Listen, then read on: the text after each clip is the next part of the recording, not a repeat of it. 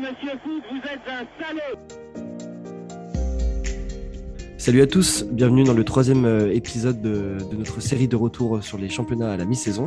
Je suis avec Mathis. Salut, salut Ino, salut à tous. Alors aujourd'hui, on a l'honneur d'accueillir avec nous euh, Elias Beif, donc euh, que vous connaissez sûrement, qui est venu pour nous parler de la Ligue 1. Merci, de la Liga, pardon. merci beaucoup Elias d'avoir accepté notre invitation. Bienvenue dans le sombrero. Oui, merci. La Ligue 1, c'est pas pour tout de suite. Hein. J'ai encore un peu de connaissances à acquérir, mais très content de vous parler de Liga aujourd'hui, d'être avec vous et merci pour l'invitation. Alors, euh, du coup, la première partie de notre émission, est-ce que tu peux t'introduire euh, assez rapidement euh, à, nos auditeurs qui, je pense, doivent te connaître? Qu'est-ce que tu fais? Que, Quelles sont tes activités et sur quel secteur tu, es un expert? Eh ben, Je m'appelle Elias Baïf.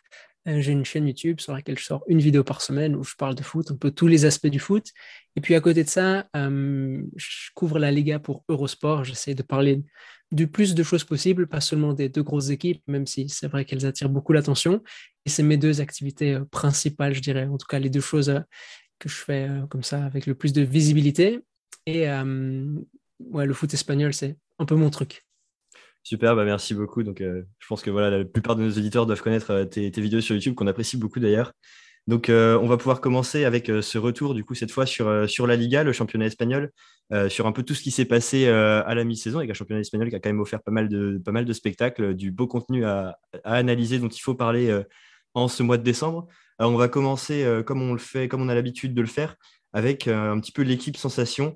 Voilà, tu vas nous parler de l'équipe qui, selon toi, alors ça peut être une surprise ou pas, mais qui, selon toi, impressionne le plus sur ce début de, saison, notamment par le projet de jeu. voilà, je te laisse présenter cette équipe. C'est vrai qu'il y a plusieurs équipes qui s'en sortent assez bien. Le Betis, là, ils sont provisoirement troisième. La Real Sociedad, dans le contenu, ça reste intéressant. C'est un peu comme sur ces dernières années. Le Real est une équipe assez bizarre, mais assez sympa à avoir joué. Mais en Espagne, il y a une équipe qui fait beaucoup parler et qui force l'admiration de tout le monde. C'est le Rayo Vallecano.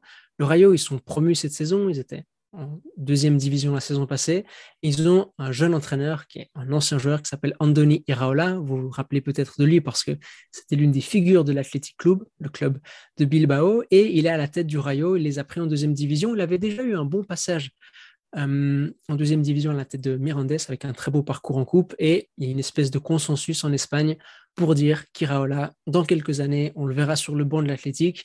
Et attention, ça pourrait devenir l'un des entraîneurs vraiment qui compte dans l'histoire de l'athlétique, on s'enflamme déjà, mais parce que son Rayo, c'est une équipe qui s'adapte super bien aux différents contextes de match, c'est une équipe qui, quand elle a le ballon, elle sait assez quoi faire, elle a des latéraux qui, peuvent apporter des choses dans le jeu. Elle a des joueurs au milieu de terrain qui ont des profils assez différents. On parle de Trejo, euh, on parle euh, de Cissé, des, des gars comme ça.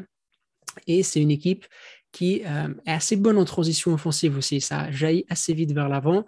Et évidemment, si on parle du Rayo, on doit parler de Radamel Falcao, euh, la légende Radamel Falcao, qui a eu un petit peu des problèmes de blessure. Mais la bonne nouvelle pour le Rayo, c'est qu'ils ont trois super attaquants. Ils ont Falcao, Guardiola et Randy Nteka, qui est un Français, qui a une histoire de vie assez incroyable d'ailleurs.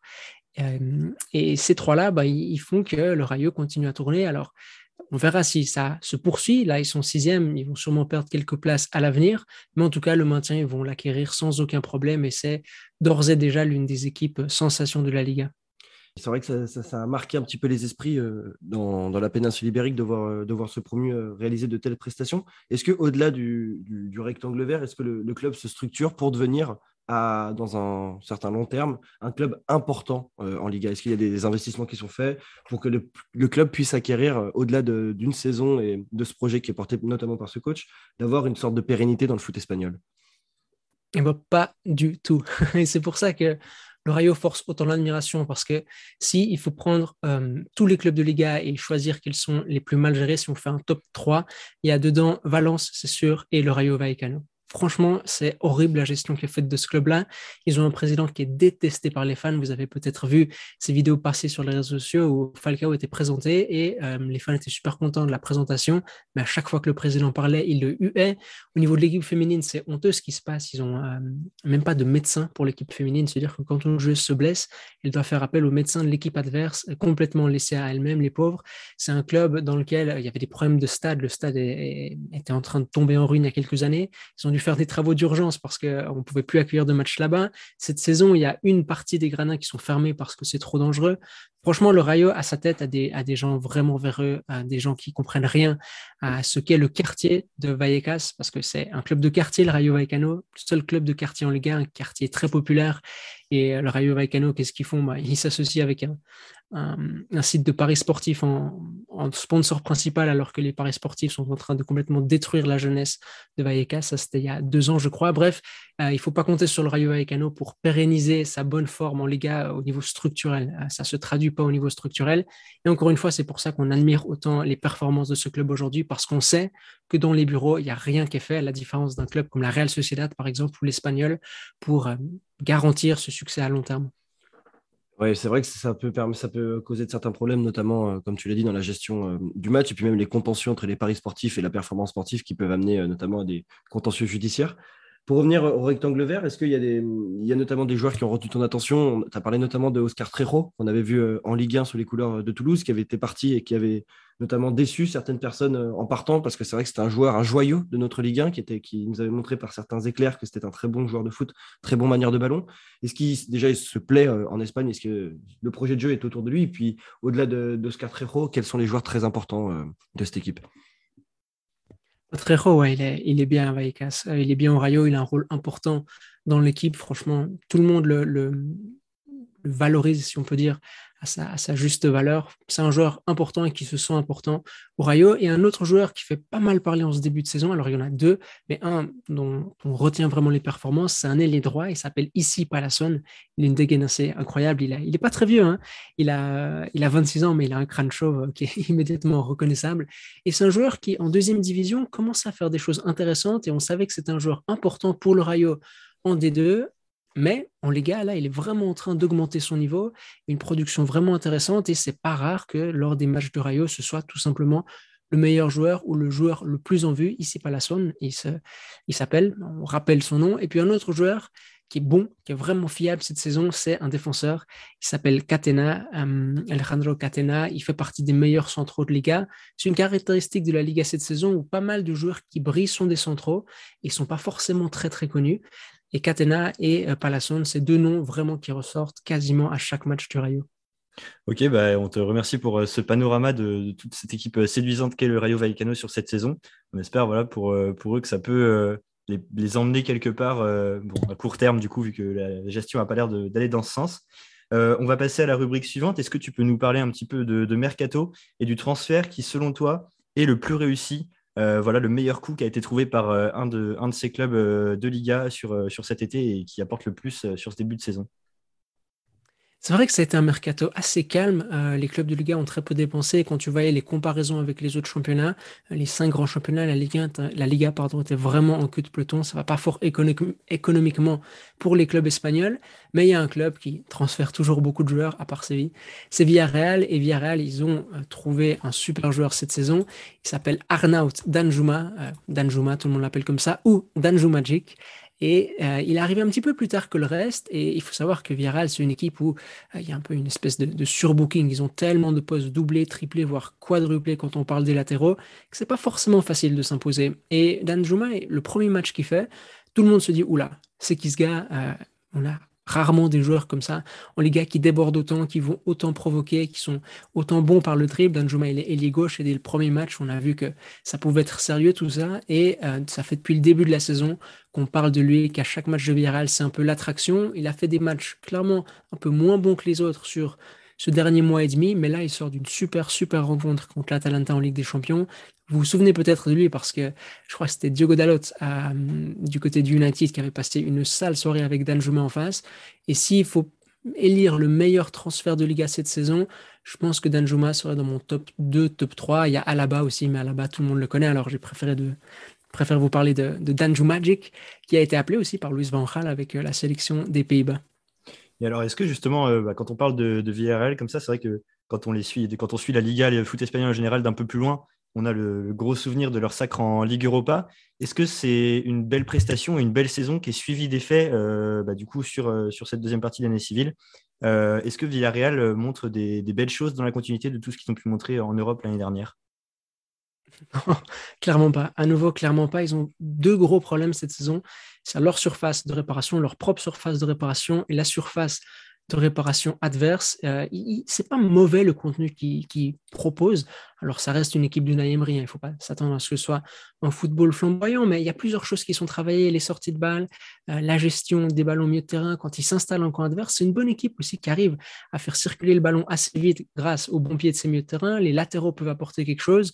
Et puis, c'est vrai qu'ensuite, si tu as des ailiers à la Danjuma qui peuvent d'eux-mêmes créer des différences, bah, ça devrait le faire. Et ça ne le fait pas parce que dans le dernier geste, ça pêche à chaque fois. C'est assez impressionnant. C'est une équipe qui euh, devrait avoir marqué beaucoup plus de buts que ce qu'elle a marqué. Et c'est une équipe qui est punie trop facilement à la moindre occasion adverse.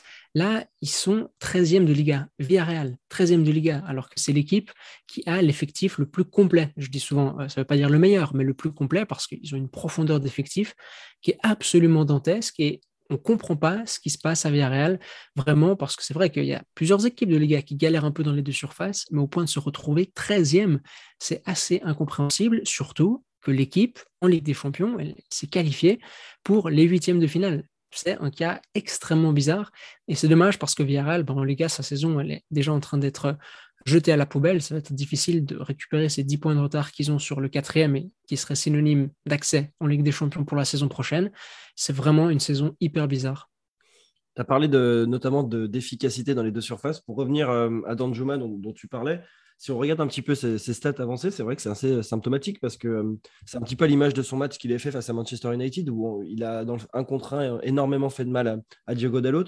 Mais j'ai le souvenir aussi d'un déchet devant les cages où j'ai vu notamment de nombreuses frappes euh, passer à côté c'est vrai qu'il a, hum, c'est celui qui apporte, hum, il est dans le meilleur centile de touche dans la surface de réparation, mais par contre, il est que dans les 47 mhm. meilleurs centiles d'action menant un tir. C'est-à-dire qu'il y a donc une forme de, hum, il y a un talent à reconnaître parce que du coup, euh, il, touche beaucoup dans la, dans la surface, il apporte beaucoup. Par contre, il y a aussi un manque de réalisme dans son jeu. Est-ce qu'il n'est pas un petit peu le stigmate euh, qui illustre un petit peu cette équipe?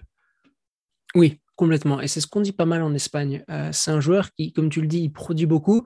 Et la raison pour laquelle il est autant haut dans les centiles de ballons touchés dans la surface, c'est que très souvent, il s'emmène le ballon dans la surface parce qu'il va provoquer, il fait reculer son défenseur.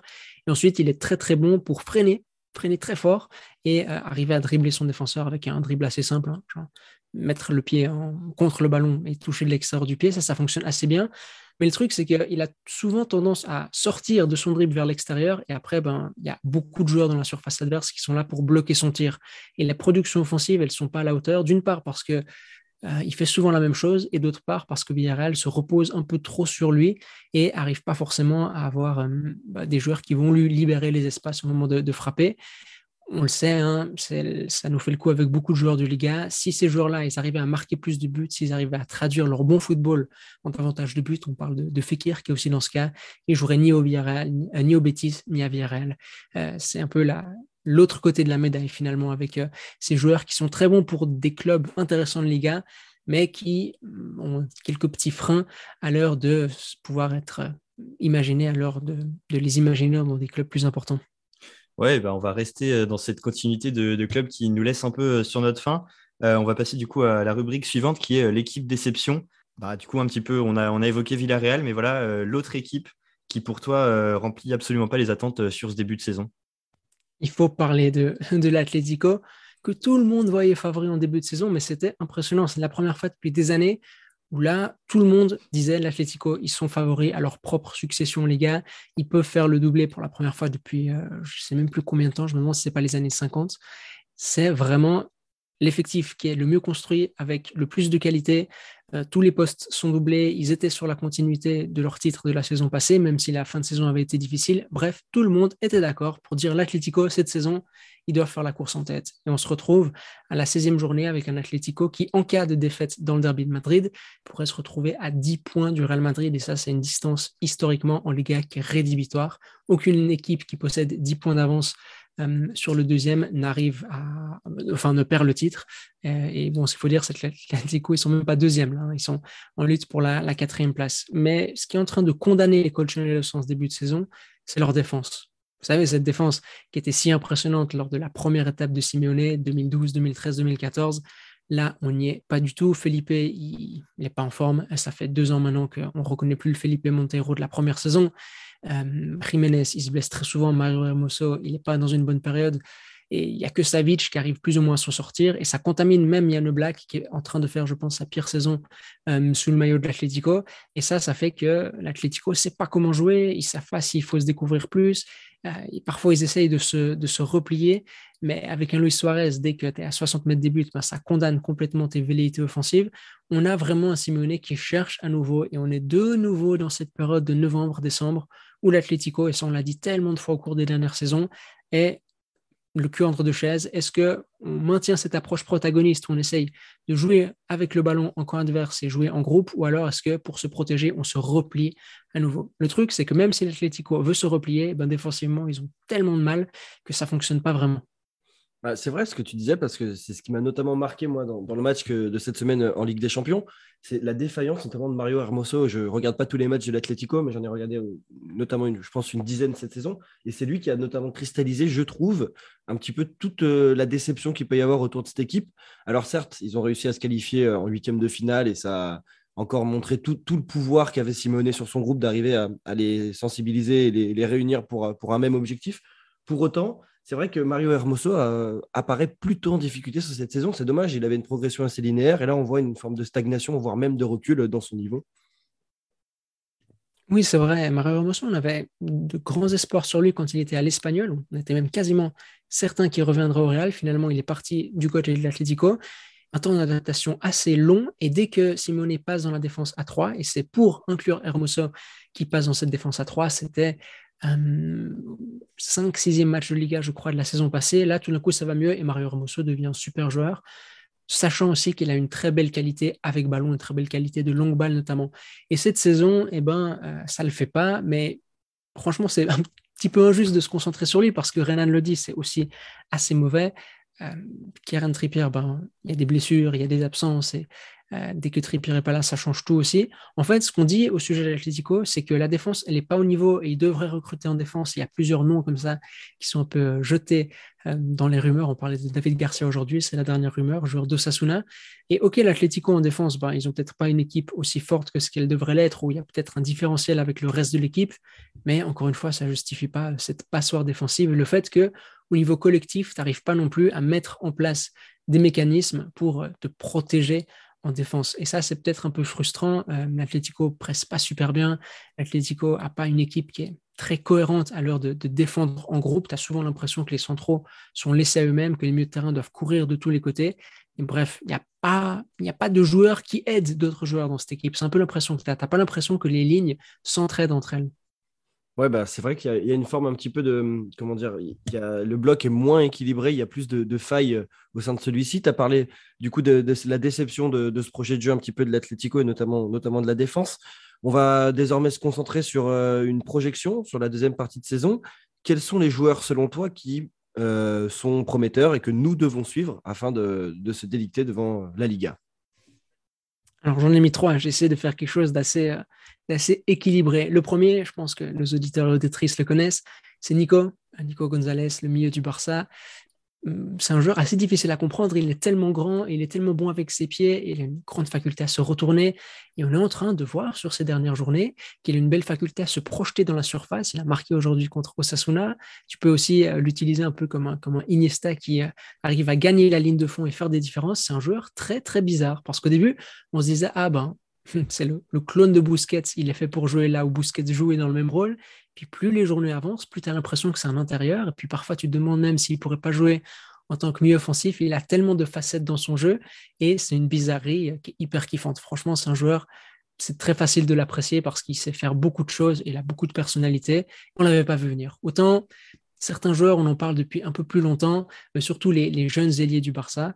Et Nico, franchement, c'est une surprise, on ne l'avait pas forcément vu venir. Du coup, ça, c'est le premier. Le deuxième, un joueur un peu moins sympa, mais je suis curieux de voir jusqu'où il va, il va s'arrêter, c'est Juanmi, joueur du Betis, qui est actuellement le meilleur buteur espagnol du championnat, avec 9 buts, il marche un peu sur l'eau.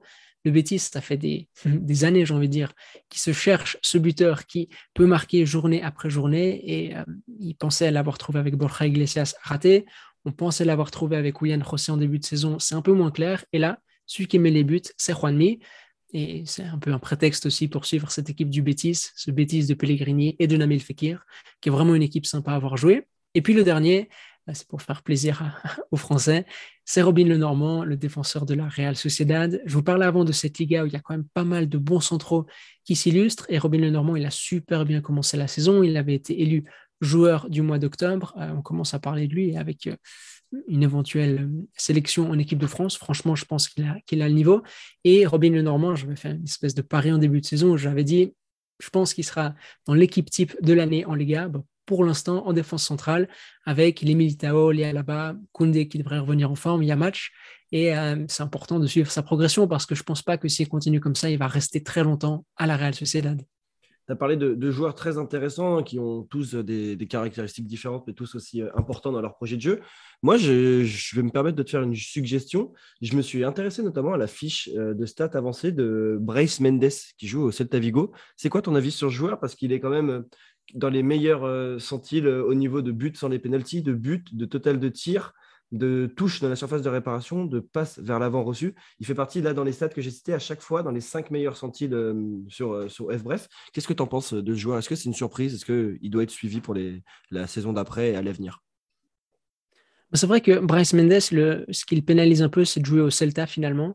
Et ce qu'il pénalise même un peu en Espagne, c'est que le Celta, c'est l'équipe de, de Iago Aspas, et c'est toujours Iago Aspas qui prend la lumière. Et il y a un joueur qui s'appelle Santimina cette saison au Celta, qui est en train de faire une très très bonne saison. Bryce Mendes, c'est un joueur qui est très apprécié par Luis Enrique, par exemple, qui l'appelle euh, à peu près dès que possible, alors dès qu'il y a un joueur qui se blesse, euh, Bryce Mendes est toujours dans les petits papiers pour, euh, pour arriver en, sélection. C'est pas un joueur, je trouve, qui est, qui est hyper impressionnant. Quand tu le vois, tu n'as pas l'impression que c'est un monstre crack.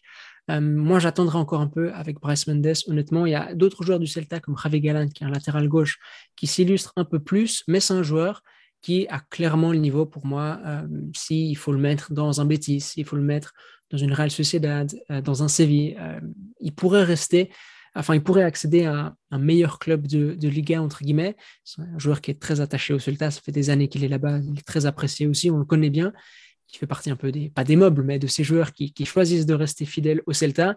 Et c'est peut-être ce qui va le, prétériter un peu, je dirais. Euh, il faudrait le voir dans un contexte un peu plus exigeant, il faudrait le voir peut-être dans certains, dans certains matchs européens, parce que pour l'instant, c'est un joueur qu'on connaît bien, qu'on apprécie, mais pas un joueur au sujet duquel euh, on s'intéresse. Euh, c'est pas un joueur auquel on s'intéresse vraiment et au sujet duquel il y a une pluie de louanges.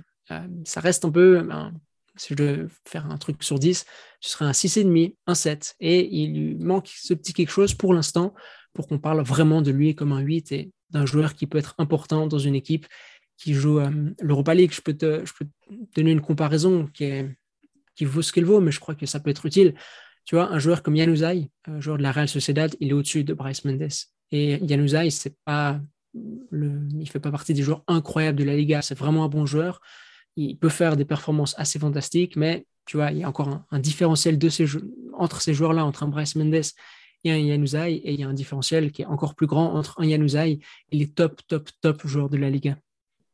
Bon, bah, super, bah, merci beaucoup pour ce retour, euh, notamment sur, euh, sur Bryce Mendes, Robin Lenormand, Juanmi et puis, euh, et puis Nico Gonzalez. C'est vrai que c'est des profils, comme tu l'as dit, assez, assez différents. Ça montre qu'il y a un panel de joueurs assez large. En Liga, ça, ça détruit un petit peu l'idée que il n'y aurait que la valorisation de, petits joueurs techniques. C'est vrai qu'il y a encore un capital technique très important en Liga, mais il y a une diversité et c'est assez important. C'est bien aussi de voir, qu'il y a des joueurs qui sont un petit peu euh, le produit de formations françaises comme Robin Normand qui a quitté à 18 ans Brest, il me semble, pour rejoindre la Sociedad, qui réussissent et puis qui peuvent aussi venir alimenter notre équipe, euh, nationale.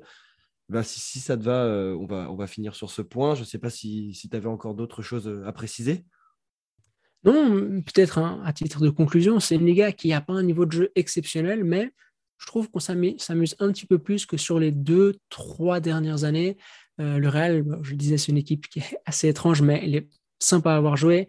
Euh, le Betis, c'est une équipe sympa à avoir joué. La Real Sociedad aussi, elle a un peu des trous de compétitivité, mais c'est une équipe sympa à avoir joué. Le Rayo, euh, c'est un petit peu mieux, je dirais, que ce qu'on a vu ces deux, trois dernières années. Si ces deux, trois dernières années, on s'ennuyait vraiment, là, on s'ennuie un peu moins. Et euh, il faut quand même être conscient qu'on s'ennuie moins, mais que la, qualité de jeu ou le niveau de jeu plutôt, il n'est pas fou non plus. On voit les difficultés des, clubs espagnols en Europe. Oui, bien sûr, c'est un petit peu une période de creux pour les gars, mais voilà, qui n'empêche pas, effectivement, comme tu nous l'as présenté, quelques, quelques projets de jeu séduisants et surtout des joueurs séduisants. Et maintenant, on sait lesquels suivre pour cette seconde partie de saison. Euh, on te remercie beaucoup pour euh, ce panorama très détaillé de, ce qui s'est passé jusque-là dans le championnat espagnol. Donc, euh, bah, pour ceux d'entre vous qui ne connaîtraient par hasard pas encore le contenu d'Elias, n'hésitez pas à aller retrouver sur YouTube et puis même ses analyses sur Twitter. Et, on va conclure sur ce point. Donc, vous pouvez retrouver l'épisode comme d'habitude sur Spotify ainsi que sur Apple Podcasts. Et puis après, sur tous nos réseaux sociaux, que ce soit sur Instagram et Twitter, au même titre que pour Elias, qui est présent notamment sur Twitter. Voilà, merci beaucoup. Et puis, euh, on vous donne rendez-vous du coup pour le dernier épisode qui portera sur la première ligue.